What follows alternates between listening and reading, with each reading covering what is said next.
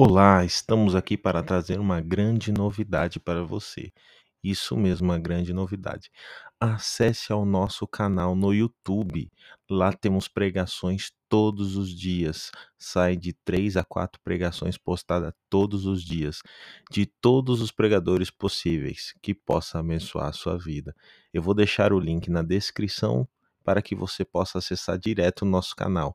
O nosso canal se chama Ouvir e Crer. Acesse lá, assista aos vídeos pelo YouTube e seja tremendamente abençoado. Vamos ao texto, o Apocalipse capítulo 1. Glória a Deus. Gente, está quente aqui, né? Estranho.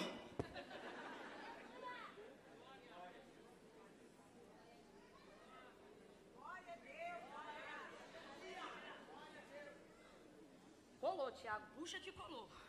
Obrigada. A partir do verso 1 em diante, diz assim o texto: Revelação de Jesus Cristo, que Deus lhe deu para mostrar aos seus servos as coisas que brevemente devem acontecer. Ele as enviou pelo seu anjo e as notificou ao seu servo João, o qual testificou da palavra de Deus do testemunho de Jesus Cristo e de tudo o que viu. Eu vou repetir: o qual testificou da palavra de Deus, do testemunho de Jesus Cristo e de tudo o que viu.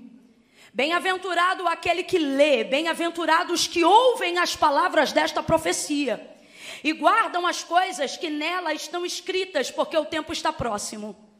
João, às sete igrejas que estão na Ásia, Graça e paz a vós outros, da parte daquele que é, que era e que há de vir, e da parte dos sete espíritos que estão diante do seu trono, e da parte de Jesus Cristo, que é a fiel testemunha, e o primogênito dos mortos, e o príncipe dos reis da terra.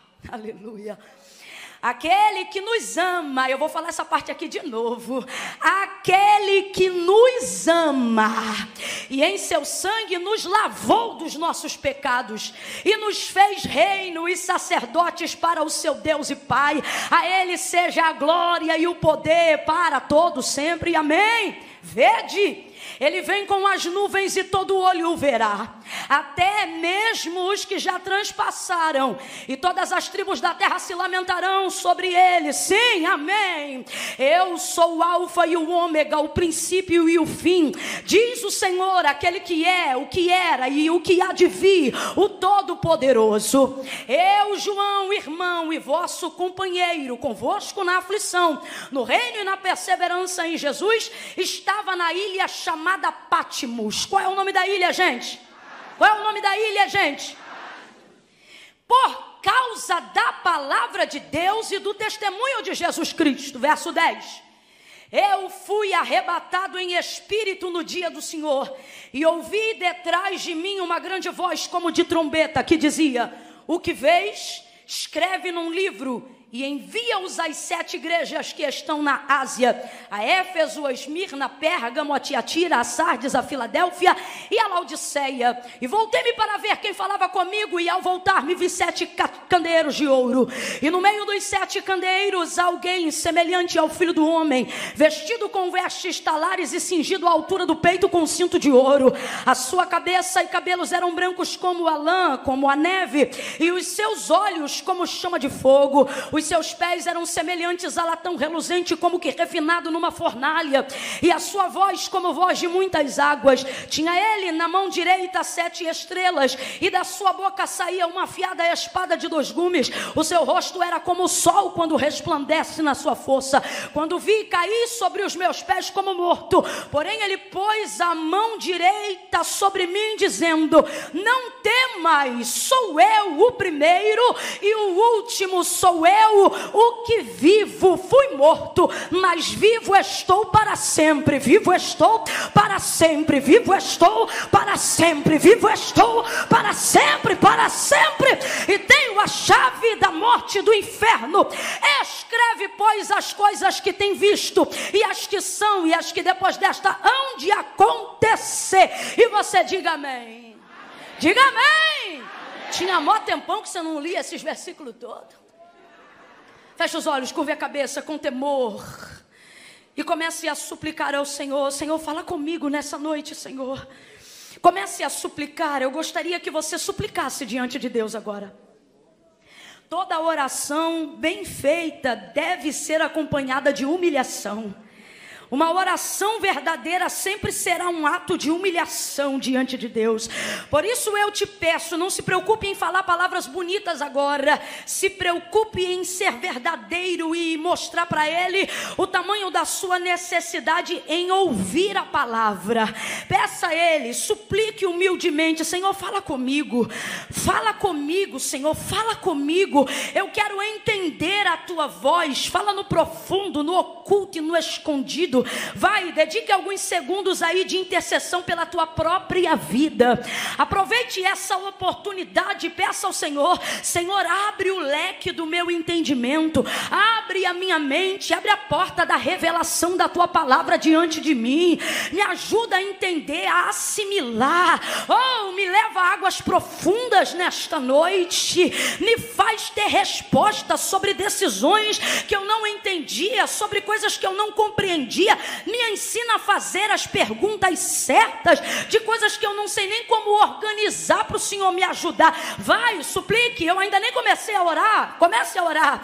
Eu estou te ajudando a orar, te ajudando, te ajudando. Diga para ele essas palavras. Diga para ele, Senhor, nessa noite eu vim aqui como Pedro, porque para quem eu irei se só tu tens palavra de vida eterna? Eu preciso da tua palavra. Agora comece a orar pelos seus irmãos, comece a orar pelos seus irmãos. Deus, faz essa pessoa que está do meu lado entender o que o Senhor quer falar. Não deixa ninguém aqui sair com dúvida. Não deixa ninguém aqui sair frustrado. Mas fala, Senhor, fala. Porque quando tu fala, a terra se cala. Quando tu fala, a depressão perde. Quando o Senhor fala, a mente volta para o lugar. Quando o Senhor fala, a culpa é substituída por arrependimento. Quando o Senhor fala, o peso sai. Quando o Senhor fala, um unção que despedaça o jugo desce. Fala, Senhor. Pai, no nome de Jesus, eu estou aqui com a tua igreja e eu te suplico nesta noite. Fala conosco na tua palavra. Fala conosco o que tu queres dizer. Abre a porta da revelação diante de nós. Faz-nos entender qual é a tua boa, perfeita e agradável vontade para cada um de nós. Cerca este lugar. Dá ordem aos teus anjos ao nosso respeito. Enquanto eu estiver ministrando a tua palavra. Cumpre o que tu disseste que faria quando me chamou para isto, dizendo que enquanto eu estivesse pregando, o Senhor estaria curando, salvando, batizando, libertando, renovando, avivando. Faça isso, faça isso para a honra e glória do teu nome. Fala conosco. Em nome de Jesus, nós te imploramos nós te imploramos. Voz de Deus é o que queremos ouvir. Fala conosco, Senhor, em nome de Jesus. Quem concorda, diga. Amém. Amém. Glória a Deus. Aleluia. Oh, aleluia. Eu vou contar de um a três. Quando eu disser três, você vai liberar uma palavra profética que determina o rumo daquilo que Deus nos confiou como verdade para essa noite. Ok? Quando eu disser três, você vai dizer a alguém desse jeito: você vai dizer assim, Deus quer te arrebatar antes do arrebatamento. Calma, que eu não contei até três ainda não.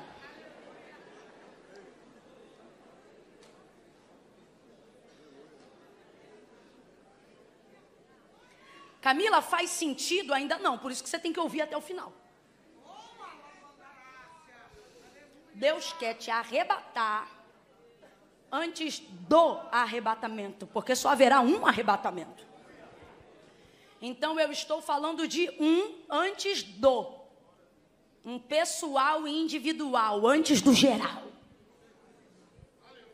Então quando eu disser três, você vai dizer para essa pessoa: Deus quer te arrebatar num arrebatamento antes do arrebatamento. Vou repetir pela última vez, porque se você gaguejar.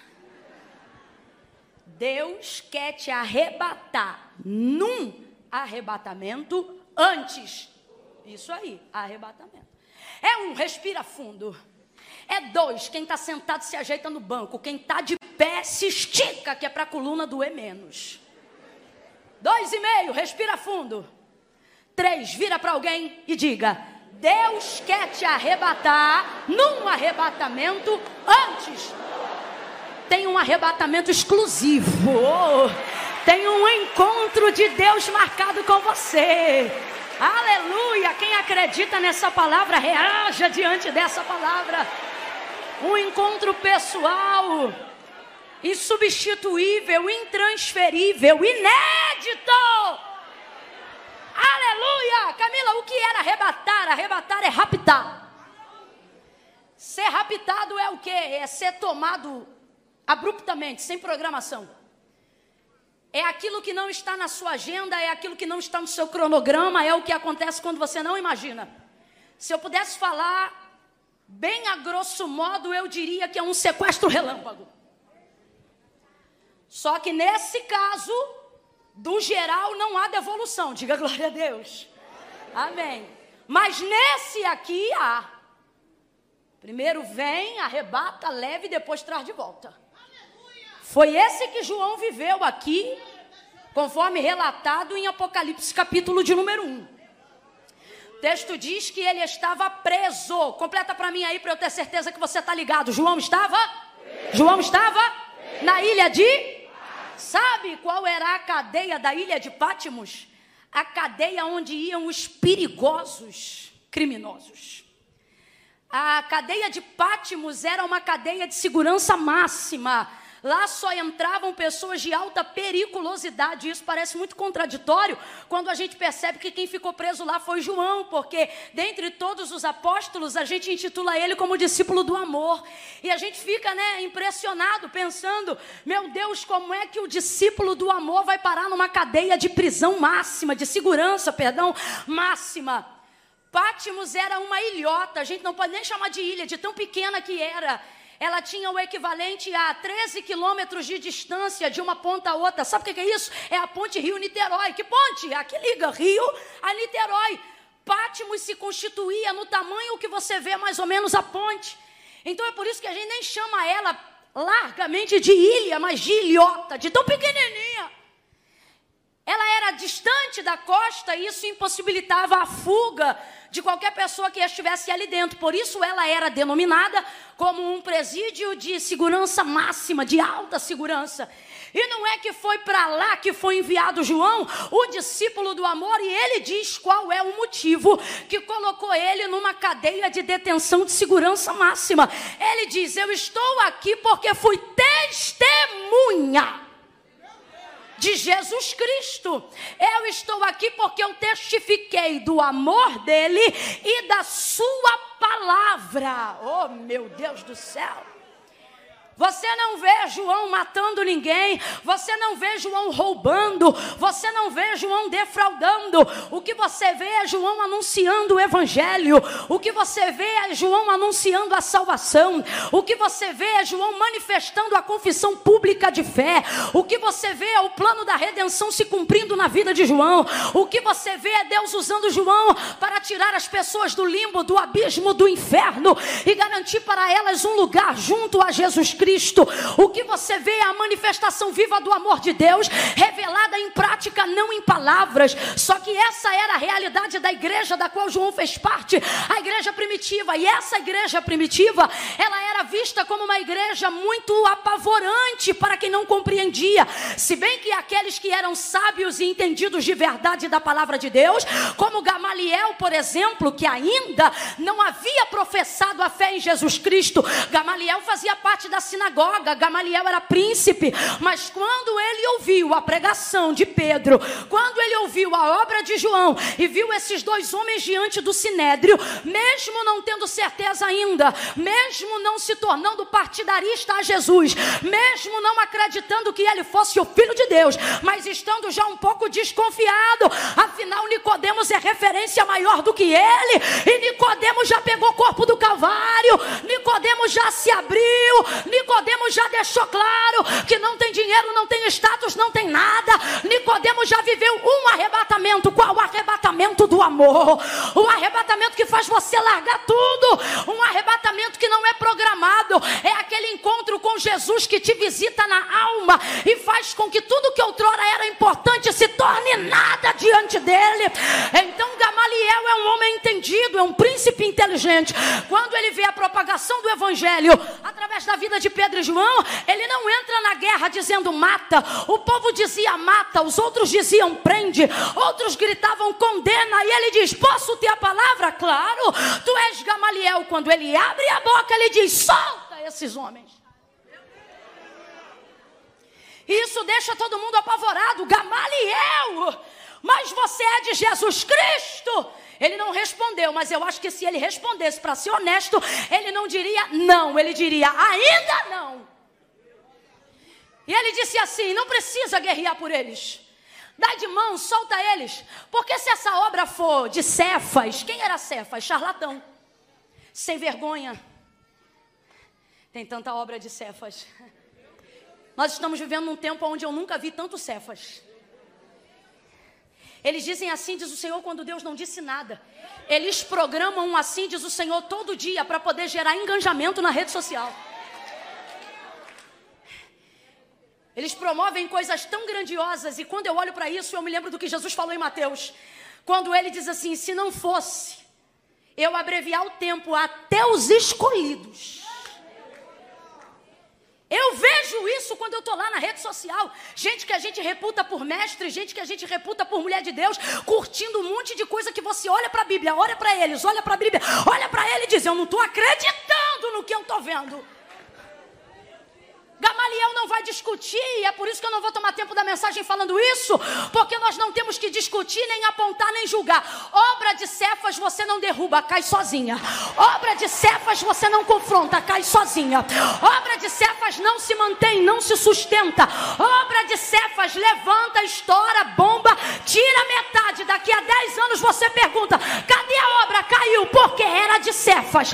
Obra de Cefas tem dia e hora para terminar. Então, Gamaliel vai olhar e ele vai dizer assim: dá de mão esses homens, porque se essa obra é de charlatão, se Jesus não era o filho de Deus, se essa obra é mentirosa, ela vai cair sozinha. Aí olha o que ele diz: mas varões, olhai para isto, solta eles, porque se essa obra for de Deus, vocês vão se ver lutando não contra Pedro, não contra João, vocês vão se ver lutando contra a mão de Deus. E ninguém faz cabo de guerra com Deus, ninguém luta com Deus. Ele cala a boca, ninguém prende ele, libera a palavra, porque ele sabia o que estava acontecendo através da obra de oração e de evangelização da igreja. Era alvoroço, mas não é alvoroço que desarruma, é alvoroço que arruma. E é aí que a igreja se torna perigosa ao sistema, porque o sistema quer corrupção, a igreja chega e traz integridade. O sistema quer contas confusas, a igreja chega e bota preto no branco, branco no preto. O sistema quer surrupiar, a igreja quer dar. O sistema vem para tomar, a igreja vem para distribuir. O sistema vem para fazer as pessoas acreditarem que se elas têm o que comer e o que dormir e aonde e o que vestir, isso já é o suficiente. A igreja vem para dizer: Jesus é vida e vida abundante. Jesus é vida e pode te fazer muito mais. Jesus te levantou para te fazer cabeça e não cauda.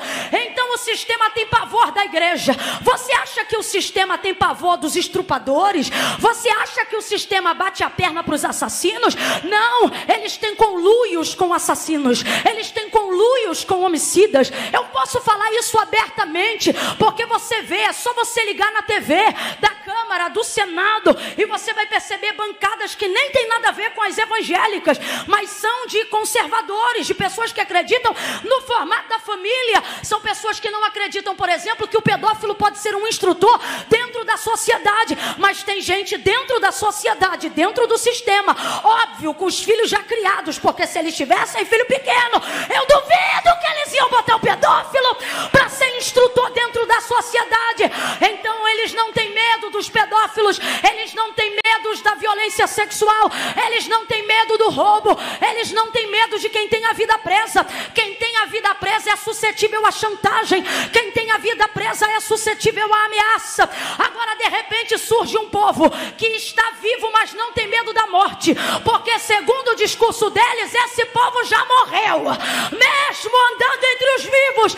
Esse povo anda por aí e não tem medo. Alguém diz assim: vou matar. Eles dizem: pode matar. E você não tem medo, não, Paulo? Não, porque para mim o viver é Cristo e o morrer é descanso, é lucro. A vida que eu tenho não vivo mais para mim, mas vivo na fé daquele que me chamou. Esta é a pregação da igreja, esta é a obra da evangelização, este é o poder da regeneração da igreja dentro de uma comunidade. A igreja, quando chega numa comunidade, se o tráfico não for extirpado, ele é controlado. A igreja chega, sitia, marca, demarca, estabelece o céu na terra, começa a botar freio, começa a impor limites, começa a entrar na obra social. Aí você diz: que perigo, que perigo os assassinos, que perigo os salteadores, que perigo os sequestradores. Enquanto você tem medo desses, eles estão apavorados, não com esses.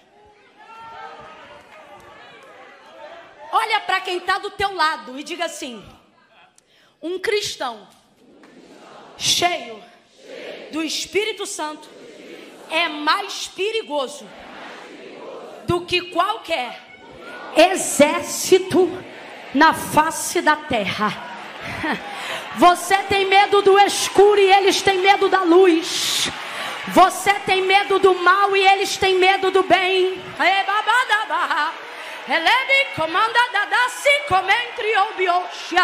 Deus te trouxe hoje aqui para te dizer: se você soubesse o medo que eles têm de você, você não tinha medo deles. Você não tem noção do que acontece no mundo espiritual. Quando uma reunião como essa, que visa a glória de Deus, acontece numa terça-feira à noite, aonde todo mundo diz assim: isso não acontece, não vai dar certo. Tem que ser sábado, final de semana. Terça-feira o povo está trabalhando, está trabalhando, mas é tudo cristão. Está trabalhando, mas é tudo cheio do Espírito Santo. Aí eles levam a roupa para o trabalho, se arruma do trabalho. Outros vêm com a roupa que está direto do trabalho. Alguns passam desodorante, outros se maqueiam dentro do carro.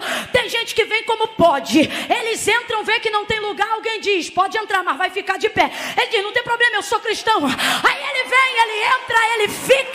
Quando você está vindo na rua, alguém vê uma pessoa comum. Ali vai um trabalhador, ali vai um estudante, ali vai um aluno, ali vai uma manicure, ali vai uma pedicure, ali vai um advogado, ali vai um juiz, ali vai uma cantora, ali vai um pregadora, mas no céu começa o alvoroço, começa a descer anjo de tudo que é lado, é dois, é três, é quatro, ele pisa na rua, demônios começam a bater em retirada, ele vai entrando, o exército vai chegando, vai chegando, vai chegando, vai chegando, me lembra cantares de Salomão, quando aponta para a tipologia da igreja na sunamita, e ele diz assim: quem é esta que vem formosa como a lua, alvejando uma bandeira, pronta para conquistar?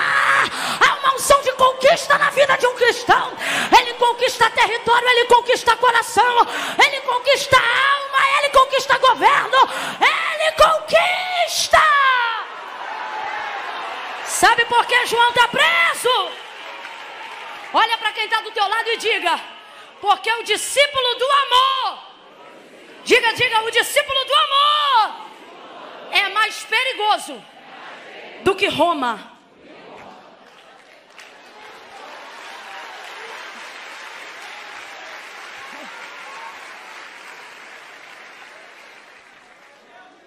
Eles têm arma de baixo. Só que Paulo escreve a igreja de Éfeso e ele diz: Vossa milícia não é carnal. Aí você pensa assim: Poxa, Camila, Mas o que eu queria mesmo era uma ponto 43. O que eu queria mesmo era um poder que pudesse me dar segurança na terra. É porque tu não conhece os princípios. Porque nos princípios, está lá no Salmo 8, ele diz assim: quem é da terra governa a terra. É por isso que tu vê esses crentes abusados, subindo morro, enfrentando R15. Até o traficante olha para ele. Abaixa, irmão. A gente sabe, a gente que anda, a gente sabe. A gente que não tem. Eu não estou aqui zombando nem peitando ninguém, não. Eu conheço escala de hierarquia e não sou doente mental. Não sou. Só que a gente chega na disciplina, no amor, na humildade, eles abaixam, pedir desculpa.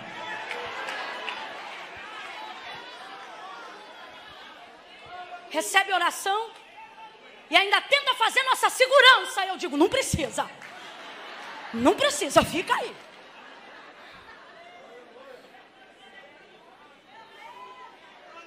Não é carnal, mas é poderosa em Deus. Aí escuta o que o texto diz: para a destruição de principados, hostes espirituais da maldade. Aí volta para o Salmo 8. A Bíblia diz que quem está na terra governa a terra.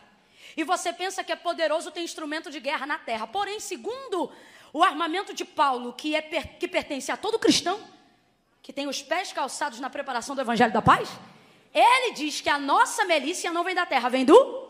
Volta de novo para o Salmo 8, porque o Salmo continua dizendo assim: quem está na terra governa na terra, mas quem está no céu. Eu acho top, porque o céu não está limitado à região geográfica, vamos dizer assim, que ele reside. O texto diz: quem está no céu, manda no céu manda na terra e manda embaixo da terra. Se você está entendendo o princípio do cristão, responda para mim: tu quer ponto 40 ou armadura do céu? Tu quer ponto da tu, tu quer R15 da terra ou tu quer ser revestido? Então levanta as duas mãos porque hoje Deus está passando em revista a tua armadura. Aonde estava uma, ave, uma avaria, tem anjos hoje aqui passando em revista a tua armadura. A palavra de Deus está passando em revista. Recebe aí, crente. Recebe capacete da salvação. Recebe, recebe, recebe coraça da justiça, cinto da verdade. Vai recebendo aí, recebe. Quem acredita vai vestindo. Quem acredita vai usando. Recebe escudo da fé. Vai recebendo aí. Recebe pés calçados na preparação do evangelho da paz. Recebe. Agora toma posse e recebe a espada. A espada. Quem trouxe espada maneja ela. Recebe a espada. A espada do Espírito com a qual vocês podem apagar os dardos inflamados do, é, do inimigo. Olha para quem está do teu lado e diga: Eu estou armado. Eu estou armado até a alma. Alguém está armado até os dentes. Nós estamos armados até a alma. Olha para quem está do teu lado e diga: Sou cristão.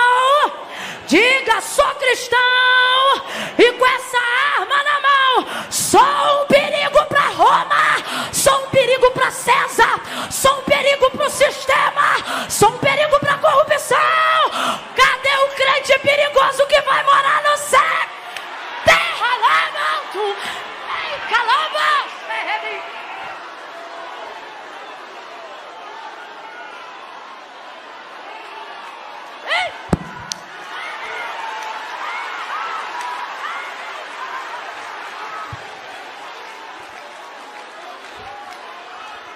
Camila, eu não sei porque sou tão perseguida. Eu só ajudo a sociedade. Camila, eu não sei porque na minha família me perseguem tanto. Eu não sei que por que no meu trabalho tanta gente se levanta. Eu ajudo todo mundo. Eu estou aqui para servir. Eu prego o amor. É porque até eles veem a arma que você carrega e você não vê.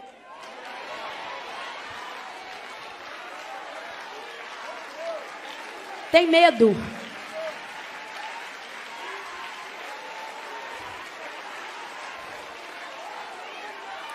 Eu trabalhava numa multinacional e tinha uma auxiliar de serviços gerais no setor onde eu trabalhava. Aquele prédio bem bonito da Almirante Barroso, da Petrobras. E a auxiliar de serviços gerais trabalhava na faxina. no cuidado dos banheiros, dos corredores, das salas. Ela era crente. Certa feita me lembro dessa história. Um dos gerentes do setor chegou entrando na sala e disse assim: Ó, essa moça dos serviços gerais é crente, cuidado com ela. Mano, ele era gerente, crachá verde, concursado. Aí o meu gerente falou assim: por quê? Ele falou: você cuidado, esse povo entra segurando a, a, a vassoura e depois termina sentado na tua cadeira. Ele falou isso para ele. Nunca mais eu esqueci. Não, não, não. Eu não estou falando sobre usurpação. Eu não estou falando sobre injustiça, eu estou falando sobre a capacidade de um crente, que além da vassoura também carrega a palavra, que além do balde também carrega a palavra, que além do, do, do, de ser catador de lixo também carrega a palavra. Gente que sabe o que carrega nunca termina do jeito que começa. Gente que sabe o que carrega, avança, cresce, prospera. Eu tenho para mim que na última frase daquele, daquele homem do, do, do, do, filme da Marvel, Os Vingadores, como é que era o nome do grande inimigo lá do final? O Thanos. Não era? Eles estão fingindo que são santo de mar, não sabe. Mas vocês são honestos. Qual era o nome do inimigo lá? Thanos, aí ele sabe. Tem uma frase espetacular do Thanos naquele filme que não acaba nunca mais. Ele tentam fazer de tudo, sempre voltam para tentar derrotá-lo.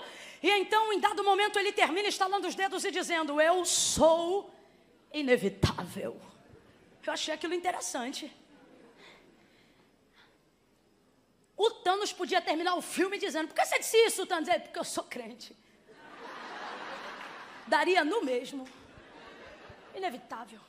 Esses dias eu procurei no dicionário o significado original de resiliência capacidade de tomar nova forma, de adaptar-se ao que não tinha jeito, de superar o que aconteceu. Aí eu postei e escrevi embaixo, nas palavras do Aurélio, aí disse isso, nas minhas palavras, a vida do crente. É isso. A vida do crente. João então vai ser preso e vai ser colocado num cárcere para, para pessoas que eram consideradas grandes terroristas, pessoas que matavam em larga escala, só que João está dando vida em larga escala, e isso, para quem está em cima, fornece o mesmo nível de perigo. Então pegam agora João e detêm ele na ilha de Pátimos. A ilha de Pátimos é muito pequena. É extremamente pequena. Vamos lá, eu disse que ela é muito. Ela é muito e sabe qual é o significado de Pátimos? Pátimos, traduzido para nós aqui no português, significa exatamente isso aqui, ó, mortal. Então deixa eu te perguntar, o que significa Pátimos? Mortal. mortal. Obviamente, a reprodução, a intenção do seu nome naquela região é para deixar claro que todos aqueles que vão para lá não voltam mais. A intenção do nome Pátimos para a prisão, para a ilha, para a cadeia, é deixar claro que uma vez entrando em Pátimos, de lá você não sai mais. Lá eles vão provar que não importa quem você matou ou quem você fez viver, não importa se você usou ou se você foi usado, não importa se você foi um imperador grande ou um servo da plebe, da plebe. Lá eles deixam claro que é um lugar de mortal. Lá você vai provar do sangue, lá você vai provar da carne, lá você será humilhado, afrontado, dizimado, até lembrar que você não é nada. Essa é a motivação do nome. Só que isso assusta os criminosos. Mas eu não vejo João apavorado. Porque se você olhar o discurso que eu falei, que Pátimos prega, no Evangelho, a gente já chega lá treinado. Viu o que eu disse? Não importa quem você matou, não importa se você usou ou se você foi usado. Pátimos vai te provar que você é mor. Um bom crente nem chega em Pátimos. Ele já vive Pátimos. Se tu conheces um crente cheio do Espírito Santo, saiba, ele pode estar lindo na foto do Instagram. Em casa, ele tem momentos de humilhação. E não é com ninguém da família, não, é com ele mesmo coisas que ele disse, coisas que ele passou, conflitos pessoais. Crente que trabalha na obra não tem tempo para ter problema com os outros. O problema dele é tudo dele, os conflitos dele é tudo dele, as atribulação dele é tudo dele. Ele mesmo se atribula, ele mesmo se desatribula, ele mesmo. É Pátimos. É Pátimos. Você pode cantar muito, pode pregar muito. O cara parece um gigante, você diz saqueou o inferno. Daqui a pouco ele chega em casa, tá tudo conflitado. O marido pergunta para a esposa o que, que houve, a esposa pergunta para o marido o que, que houve. Ele diz: Deus não está falando comigo. Aí ele lembra da miséria humana. Daqui a pouco ele desce. Alguém diz: Mas é tão poderoso, é cheio de unção, mas mora em Pátimos. E quando você mora em Pátimos, oh meu Deus. Como assim, Camila? Quando você conhece sua carnalidade, quando você conhece sua mortalidade, quando você conhece a sua miséria, toda circunstância que o mundo quiser trazer para te castigar, vai apenas aprimorar teu treinamento, porque você não precisa chegar lá para conhecer a sua mortalidade. O cristianismo verdadeiro te mata todo dia, te ressuscita depois a três dias. O cristianismo verdadeiro te abate e depois te exalta. O cristianismo verdadeiro vem dele. E o que ele diz é: eu faço a ferida e eu mesmo curo, eu mato e eu faço viver. O contraditório que é viver em Pátimos. Aí você diz assim: Eu não estou entendendo essa pregação, não, porque eu nunca fui preso, então você ainda não viveu o Evangelho. Porque quem vive o Evangelho sabe mais ou menos o que é, que é estar em Pátimos.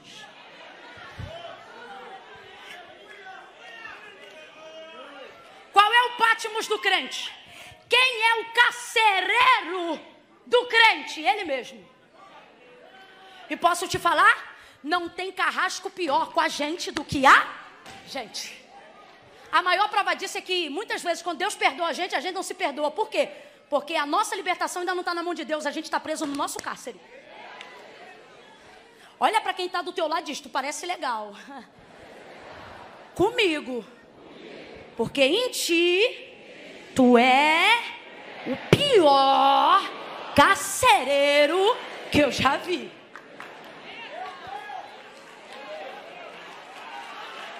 É. Ninguém consegue ser mais terrível do que a gente, pastora Daniela. Do que a gente é com a gente mesmo quando a gente decide ser. Pátimos, então, fala de uma prisão. No caso a de João, a que cercava o seu exterior. Mas para aplicação do que estamos vendo e é reproduzido em nós com facilidade, no nosso interior. E eu não estou inventando, porque Paulo deixou claro que as cadeias que prendem um homem não são as que os amarram do lado de fora, mas são as que lhes colocam em ataduras e amarras do lado de dentro. Aonde? Na vossa consciência. Ali está a carceragem verdadeira, tanto é que ele diz assim: tem muitos que tendo tudo não possuem nada, e outros que não possuindo nada têm tudo. Ele vai falando sobre o pêndulo do cristianismo. E aí, em outras colocações, a gente poderia estender a aplicação. E ele diz assim: olha, tem gente que é livre, mas anda como se estivesse preso. Há outros que estão presos, mas vivem como se fossem livres, porque o cárcere é aqui, ó. É aqui, ó. E a igreja veio para dar liberdade aos cativos e ela decide fazer isso e faz isso no poder do Espírito de maneira tão tremenda que ela entra na carceragem. E se você nunca teve essa experiência, busque um dia essa experiência. Eu me lembro que lá na igreja, aqui em Nova Iguaçu, nós tínhamos ali o presbítero Sérgio e na ocasião o presbítero Romeu e eles se envolviam na obra da carceragem dos presídios aqui do Rio de Janeiro. E quando eles entravam, acontecia um negócio que era muito legal. Entrava, tinha dia que era só o Sérgio e o Romeu, eram só dois. Eles entravam, e então quando eles entravam, eles não diziam assim: ó, Sérgio está entrando, Romeu está entrando. Não, a, o comunicado para entrar no corredor daqueles que precisavam assistir o culto dentro da cadeia, na, na atrás das grades, por causa da sua periculosidade, é, é, não era, o Sérgio está entrando, o Romeu está entrando. Não, eles entravam. Aí um preso pegava a caneca e vendo que o Sérgio entrou e o Romeu entrou, eles não diziam Sérgio, Romeu, não. Eles começavam a fazer barulho na grade e diziam reverência, que era para todo mundo ficar de pé. Aí eles ficavam de pé e diziam assim: a igreja chegou. Eu achava e acho até hoje aquilo incrível. Eles estabeleceram essa disciplina, não mandou, eles mesmos honraram diante daquilo que eles viam. Paulo vai falar qual é a nossa carceragem em Romanos, capítulo de número 7. Ele fala sobre ser carcereiro de si mesmo. Quando ele diz o querer bem está em mim e eu sei que posso fazê-lo, mas ocorre que todas as vezes que eu vou executar o bem que está em mim, encontro outra lei, isto é, na minha carne, a lei do pecado que opera nos meus membros, me impedindo de fazer o querer bem que está em mim. Olha o que, que o cara está falando: que o bem está nele, ele sabe praticá-lo, ele tem consciência de que vai praticá-lo, ele se programa para praticá-lo mas quando ele está indo para executar e para praticar o que ele aprendeu e sabe que tem que fazer, ele se sente retido pela carne, que impõe sobre ele outra lei. Então ele termina dizendo: Eu sou um miserável, eu me sinto um miserável. Ele diz: Miserável homem que sou. Aí ele vai fazer uma citação que só o réu pego em flagrante de assassinato em Roma podia fazer. Ele diz, isso aqui não é um texto largado, isso aqui é um contexto jurídico e ele escreve essa carta aos romanos porque eles iam entender. Quando um réu ou seja, quando um criminoso, ele era pego no ato flagrante, se ele fosse prego em flagrante no homicídio, a sentença de Roma punia ele com morte de cruz, mas só depois dele passar três dias no deserto sem comer, sem beber água e sendo vigiado por um soldado. O corpo do morto era amarrado ao corpo do vivo, boca a boca, olho a olho, nariz a nariz. Se ele aguentasse passar três dias, ele era livre da pena, não tinha cruz e nem sentença, era livre. No terceiro dia, ele precisava fazer a citação: Miserável homem que sou, reconhecimento. Segunda, quem me livrará do corpo dessa morte? Que corpo de morte? O corpo de quem ele matou era amarrado ao dele. Se ele aguentasse até o terceiro dia, ele podia ser livre do corpo da sua. Mas você acha que Roma vai dar esse tipo de sentença mole? Não. Em 99,999999999.9 eles sobreviviam. Camila, tem relato de que alguém sobreviveu em nenhum livro de história. Porque Roma sabe torturar como ninguém. E por que que não tem? Porque eles já davam essa conotação para testar o limite do ser humano. Aí, pasme vocês, as pessoas não morriam nem de fome nem de sede. Quem já serviu o quartel sabe que três dias não é o suficiente para matar. Só que elas morriam, na maioria das vezes, na parte da noite do primeiro dia. Por quê? Porque não era ausência da água, nem ausência do pão era o estado de putrefação do corpo do morto carbonizando o oxigênio do vivo. Quando ele respirava, não tinha O2. Então, quanto mais ele respirava o estado de putrefação do corpo do morto, não vinha O2. Não vinha oxigênio. Só vinha gás letal de quem está entrando em estado de putrefação. Aí Paulo vai fazer essa citação que é jurídica quando escreve a carta aos Romanos: Miserável homem que sou, quem me livrará do corpo desta morte? Ele está indignado com ele mesmo. Eu acho lindo porque ele não usa ninguém de referência, ele usa ele mesmo. Quando você quer se tornar referência, você não aponta aos outros, você aponta a si mesmo. Você não olha para os outros, você olha para si mesmo. E Paulo vai praticar isso. Então ele diz: Ocorre que o bem que está em mim não consigo fazer, mas o mal que eu não quero, esse eu faço. Miserável homem que sou, a citação. Quem me livrará do corpo desta morte? Mas Romanos 7 não termina aí. O texto continua. E ele não termina dizendo: Quem me livrará do corpo dessa morte? Ele termina dizendo o nome de quem livra.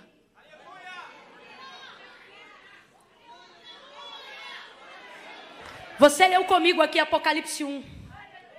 Apocalipse 1 cita Jesus assim, o primogênito dos. Quem leu comigo e lembra? O primogênito dos mortos. Quem vai me livrar da morte? Só quem já venceu a só que ele não está falando da morte literal, ele está falando da morte eterna. Porque Romanos 7 não é uma carta ao tribunal, é uma carta à igreja. Então ele está dizendo: quem me livrará do corpo desta morte? Ele está dizendo aos pecadores que estão indignados com as suas próprias culpas, aqueles que reconhecem que poderiam ser crentes melhores, mas não conseguem, aqueles que têm usado um silício na alma, sentenciando a sua vida, se tornando movidos pela culpa, orando por sentimento de culpa e deixando de orar pela mesma culpa. Ele vai trazer uma proposta: vamos substituir a culpa pelo arrependimento. Mas como é que eu faço isso se eu carrego no meu espírito? o corpo de quem eu matei. Que corpo é esse? O corpo da regeneração? O corpo do defunto, do teu velho homem caído? O corpo do teu Adão morto? O corpo que não quer ser crente? O corpo que nas águas batismais só foi molhado? Não foi. Nas águas batismais, esse corpo que Paulo está falando não é batizado, ele só é molhado. É de dentro para fora que nasce a fonte. Jesus disse: aquele que beber da água que eu lhe der, nunca mais terá sede. Pelo contrário, oh, brota-se-á nele uma fonte que jorra para a vida eterna. A fonte de uma pessoa regenerada em Deus não é da água que vem de fora, mas é da água que sai de dentro. Ele está deixando claro então a todos os crentes em Roma e a todos nós que estamos aqui nessa noite que o miserável homem vai morar contigo até o dia ou da sua morte física ou do seu arrebatamento, do arrebatamento da igreja. Camila, e até lá, o que, que eu faço? Me mato? Não. Camila, e até lá o que eu faço? Taco a cabeça na parede? Não. Faz o que Paulo disse. Substitui a culpa pelo arrependimento. Levanta a mão depois de um dia puxado. E ao invés de terminar esse dia dizendo sou miserável, você começa o dia dizendo até me sinto miserável. Mas depois dessa oração, depois dessa pregação, faz como ele. Mas graças dou a Jesus Cristo. Graças dou a Jesus Cristo. O que, é que ele está dizendo? Ele está dizendo: Ei, a minha cadeia vai vai ganhar um novo carcereiro. E quem é esse carcereiro? É aquele que não vem para prender, mas vem para soltar pelo poder da sua graça. Oh meu Deus do céu, sabe o que ele está dizendo? Meu corpo pode até ser preso pela carnalidade do corpo corruptível que eu carrego, mas a minha mente. Bota a mão na cabeça se tu crê no peso da palavra. E diga comigo: a minha mente Diga a minha mente, não é de escravo, não é de preso. Diga minha mente, diga minha mente. Abre a boca, diga na minha mente. Não está em Pátimos, está na Jerusalém celeste. Está livre para influenciar, livre para impactar, livre para orar, livre para manifestar o reino de Deus aonde você pisar. Você está livre para expulsar demônios nesta prisão aonde você está. Quando você se sentir numa prisão no teu corpo, do lado de dentro, houve dias que eu e minha mãe nos sentimos assim, e eu me lembro de entrar no quarto e a minha mãe com a mão na própria cabeça dela, quebrando cadeias da própria alma, e ela dizia: Eu repreendo de mim a depressão, a tristeza, a inveja, o espírito de comparação. E eu dizia: Mãe, o que você está fazendo? E ela dizia: Eu estou usando a autoridade que eu tenho, a unção que eu tenho, para repreender a Pátimos que eu moro. Eu não vou ficar aqui, não.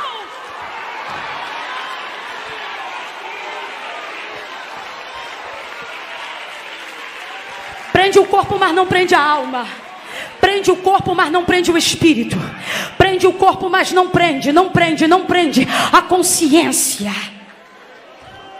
Albert Einstein nunca professou fé em Jesus Cristo. Mas ele falou coisas sobre a ciência que, se dissesse que estava falando da fé, dava no mesmo. Por exemplo, ele disse que depois que a mente chega a determinado conhecimento do que outrora não sabia, ela é dilatada e expandida de tal forma que jamais, nem que queira, consegue voltar ao seu estado original. Se ele tivesse falando, essa é a obra de Cristo, dava no meio. Libertação, metanoia, expansão. Expansão. Quando ele te torna livre aqui, não interessa o que amarram aqui. Psst. Por que, que tem gente aqui que está com remedinho tarja preta na bolsa? Porque o tarja preta é para controlar. Hum. Mas na alma, no espírito, tarja preta não quer dizer nada não. É tudo substância, é tudo química. Aí alguém diz assim: se você está assim, não devia ir para a igreja. Você tinha que dizer: não, estou medicando o corpo e a alma, o espírito já está medicado. Vem ele para o culto, mete o remedinho, toma, vai no banheiro três, quatro vezes. Volta, de vez em quando cambaleia no culto e alguém diz: se fosse para dormir, dormir em casa. Quando alguém falar isso, você diga: sou livre, vou dormir onde eu quiser. Você não sabe qual é a situação de quem chegou aqui.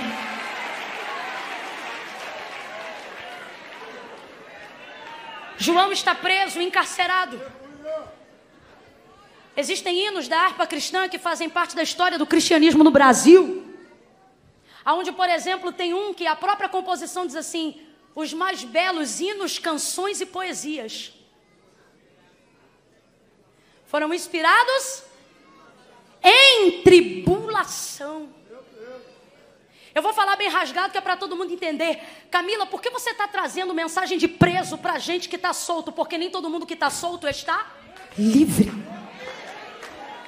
E nem todo mundo que está preso está preso. Mas eu tenho visto muitos crentes andando como se estivessem soltos, porém presos. E o Senhor está dizendo: você não deveria ter medo, quem oferece perigo é você. Você não deveria andar como quem não tem, você deveria andar sabendo quem é. Seu amor é uma arma poderosa, a oração é uma arma poderosa, o Evangelho de Cristo que você carrega é poderoso, sua vida é poderosa.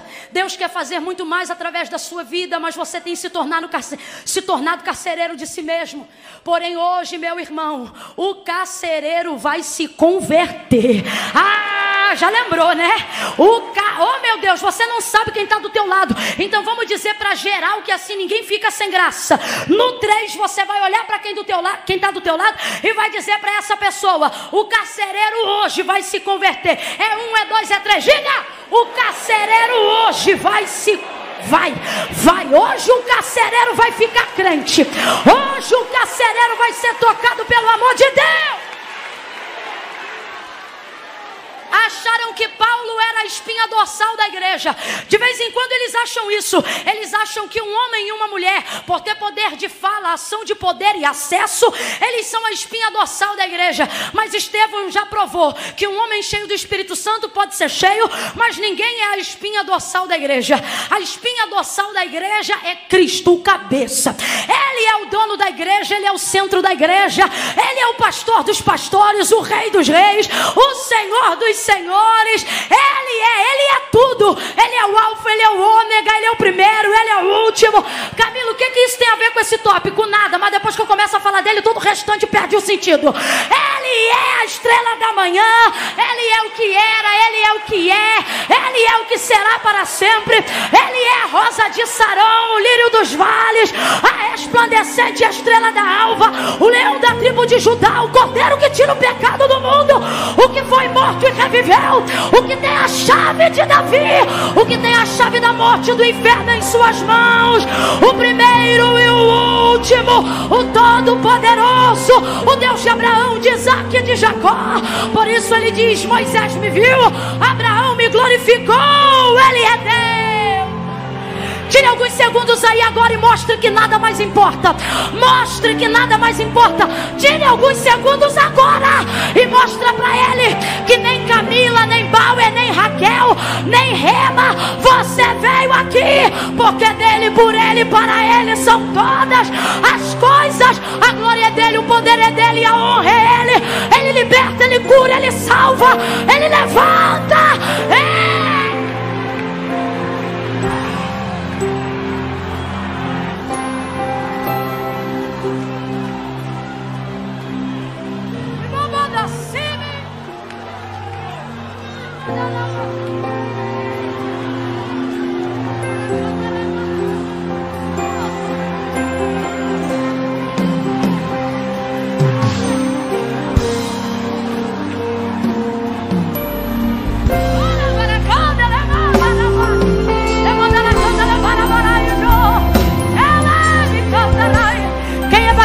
Espírito Santo com fogo. Está proibido de falar em português agora. Adore em línguas, ore em línguas, fale em línguas. Ore, candele, mandala, machore, baracandele. Né? Ele me come no mandalamaie. Come de Deus, não Quem não é batizado, levanta a mão. Receba o batizador está aqui. Seja batizado, seja renovada. Você sairá dessa parte, muito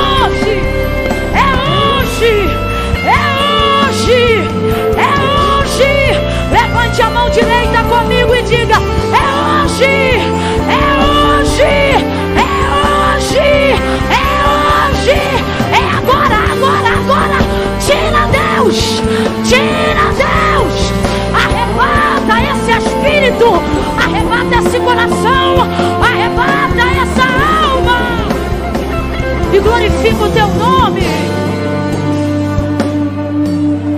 Cinco minutos, senta.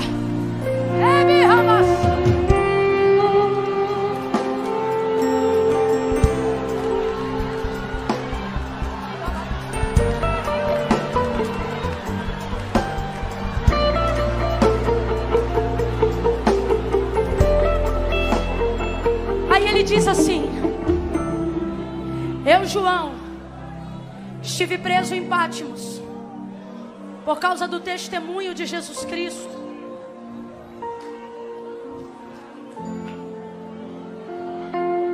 Ele começa dizendo: Estou preso. Meu Deus. Tem gente aqui que vai gozar de um sentimento que desde o dia em que nasceu não conhece qual? O de liberdade. Liberdade. Hoje você vai ver que a tua liberdade não está nos zeros da tua conta, sejam ela positivo ou negativo. Hoje você vai entender que o que você carrega em Cristo do lado de dentro é maior do que tudo que tenta te aprisionar do lado de fora. Ele começa dizendo: Eu estive preso, ou melhor, estou preso, por causa do testemunho de Jesus Cristo, por causa das Suas palavras. Olha aqui para mim. Para de achar que é porque você é rico ou é pobre. Para de achar que é por causa da cor do, da sua pele ou pela maneira como você usa seu cabelo. Irmão, não tem a ver com estereótipo. Tudo que tentam fazer do lado de fora é por causa da palavra que a gente carrega. Quando Hitler quis fazer a maior revolução do mundo e criar uma raça ariana, segundo ele, pura, e vivemos o holocausto que conhecemos pela história. A primeira coisa que ele quis destruir foi o conhecimento que revelava a cultura dessa nação. E Bíblias foram queimadas como nunca nesses dias. Quando Jesus fala sobre estar limpo, Pedro quer se limpar. Aí Jesus diz para ele, João 15: Pedro, vós já estáis limpos pela palavra que eu vos tenho falado. É por isso que o mundo vos odeia. Jesus disse assim: Não se espantem quando eles vos odiarem. Você pensa, é sem causa, e o Senhor está dizendo: Não é sem causa, é por causa da. Então para de tentar se submeter a agradar. Para de querer afanar a verdade do Evangelho para tentar ser popular. No final não vai adiantar nada.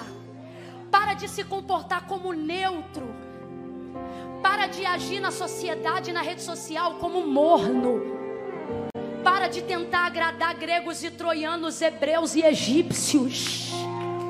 Olha para mim que eu não vim ser legal, eu vim te falar a verdade, e isso me faz muito mais legal. Deus te trouxe hoje aqui para dizer: você, você cai para um, sobe para outro, ajuda aqui, ajuda ali, porque alguém colocou na tua cabeça que evangelho é isso, é ser legal com todo mundo. E aí as pessoas usam como, como respaldo, dizendo assim: Mas eu olho para Jesus, Jesus andava com todo mundo, então olhe direito. Porque não era ele que andava com todo mundo, era todo mundo que queria andar com ele. Por quê? Porque gente bem resolvida atrai. Gente que sabe para onde vai aponta caminho e todo mundo ama quem aponta caminho. Então eu vim aqui nessa noite falar a verdade. Você sabe por que, que ele diz assim no Apocalipse para determinada igreja? Quisera fosse frio, seria melhor. Mas porque és morno, vomitar-te aí da minha boca. Já parou para pensar? Por que, que ser frio nesse contexto é melhor do que ser morno? Porque Jesus não odeia a oposição, ele odeia a neutralidade. Segunda coisa, sabe qual é o problema de ser morno? O morno não é o frio esquentando, é o quente. Quando você quer dar banho numa criança, a água esquenta primeiro, você bota o termômetro, joga a criança nela na hora, você espera a água, amor? Joga água fria, quebra a fiura. Então isso determina que o morro, o morno, não é o frio esquentando, é o quente. É quem já conheceu um lado indo provar o outro. E Deus está te olhando hoje aqui através dessa palavra com misericórdia. E Ele está dizendo: no final não vai adiantar nada, porque não é tua roupa, não é teu cabelo, não é teu jeito. É porque você tem uma palavra que faz você livre em qualquer lugar que você vai, que torna você independente em Deus aonde você pisa. É a palavra que faz você envergável. É a palavra o que faz de você perigoso para eles. Eles tentam te subornar, você não cede. Não cede porque se precisa de dinheiro, porque não é sobre dinheiro, é sobre ter a palavra da verdade. Eles tentam te corromper e não conseguem. Então eles ficam apavorados. Como é que eu vou convencer alguém que já foi convencido? E por fim, nos lugares onde a igreja está sendo perseguida, eles pensam: como é que nós vamos matar se eles dizem que já estão mortos? Isto, irmãos, é uma filosofia que ninguém sufoca, é uma palavra que ninguém mata, é algo que ninguém sepulta. Por isso, o primogênito dos mortos entrou pelos portais da eternidade e revelou a João o que? Aquilo que nós precisamos saber, porque ele é o primogênito, porque ele não será o último. Quem tiver essa palavra vai entrar pelos portais, vai estar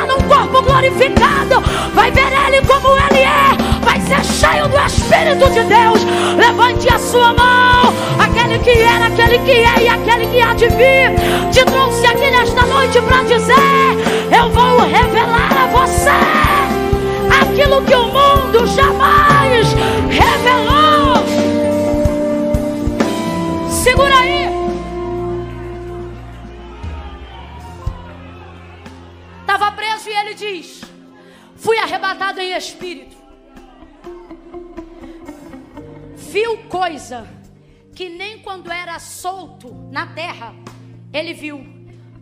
Ele viu no dia que estava, mas a mente sempre foi.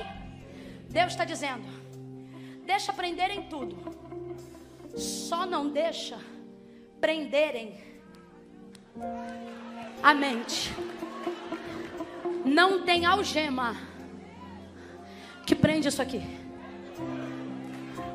Camila, e se me logotomizar? Deus não vai dar conta do que você falou logotomizado. Deus vai, alguém vai dizer, e o logotomizado? Tá com o nome no livro da vida? Tá, então não interessa o que ele tá falando depois. Ele vai ver tudo que eu fiz. Ele vai sentir, ele vai me ver, ele vai saber. Por quê? Porque enquanto era livre, fez uma escolha. Qual? Ficou do meu lado. Professou a fé. Sabe aquela pessoa que morreu de Alzheimer e era um crente cheio do Espírito Santo? E você diz no final, Camila, fulano até falava palavrão, coisa da consciência velha. Porque quando a consciência estava livre, ele dizia: A minha alma pertence ao Senhor, a minha, a minha mente pertence ao Senhor.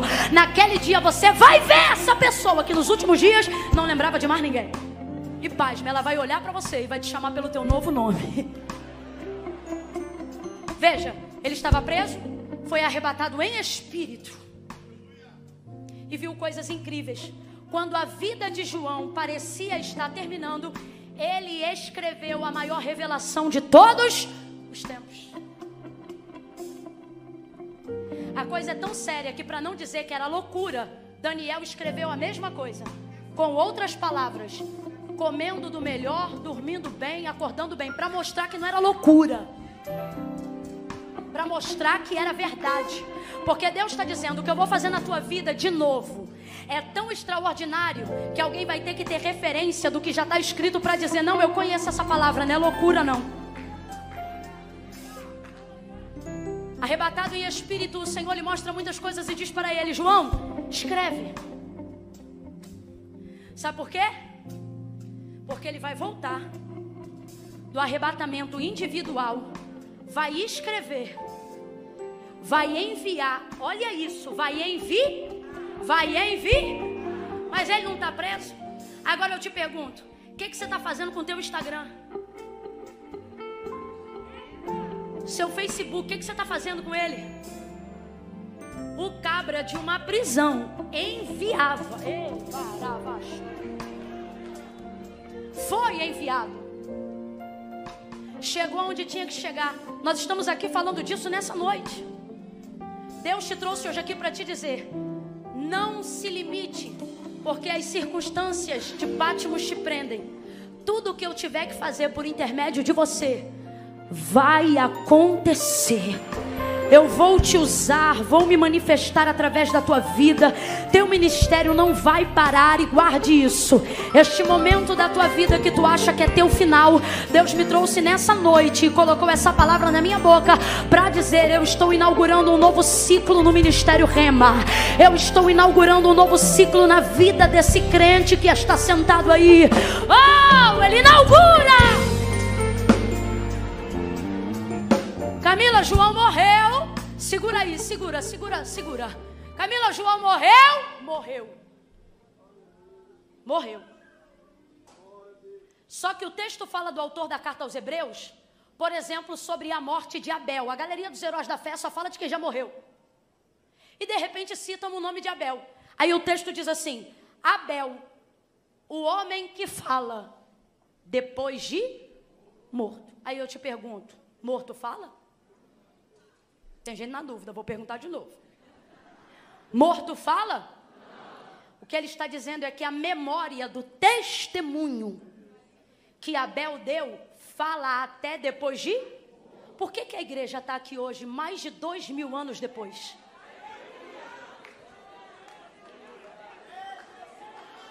Se um morto pode deixar memória de testemunho, o que que alguém que morreu e ressuscitou, é capaz de fazer. Deus te trouxe hoje aqui para te dizer: quem sustenta a igreja sou eu, mas quem pode honrar a memória é você. Você pode perpetuar, estender, cooperar com o Evangelho de Cristo. Como? Não deixando a Pátimos que ocupa hoje a sua alma impedir o Espírito de Deus de agir através de você. João morreu e nós estamos falando dele.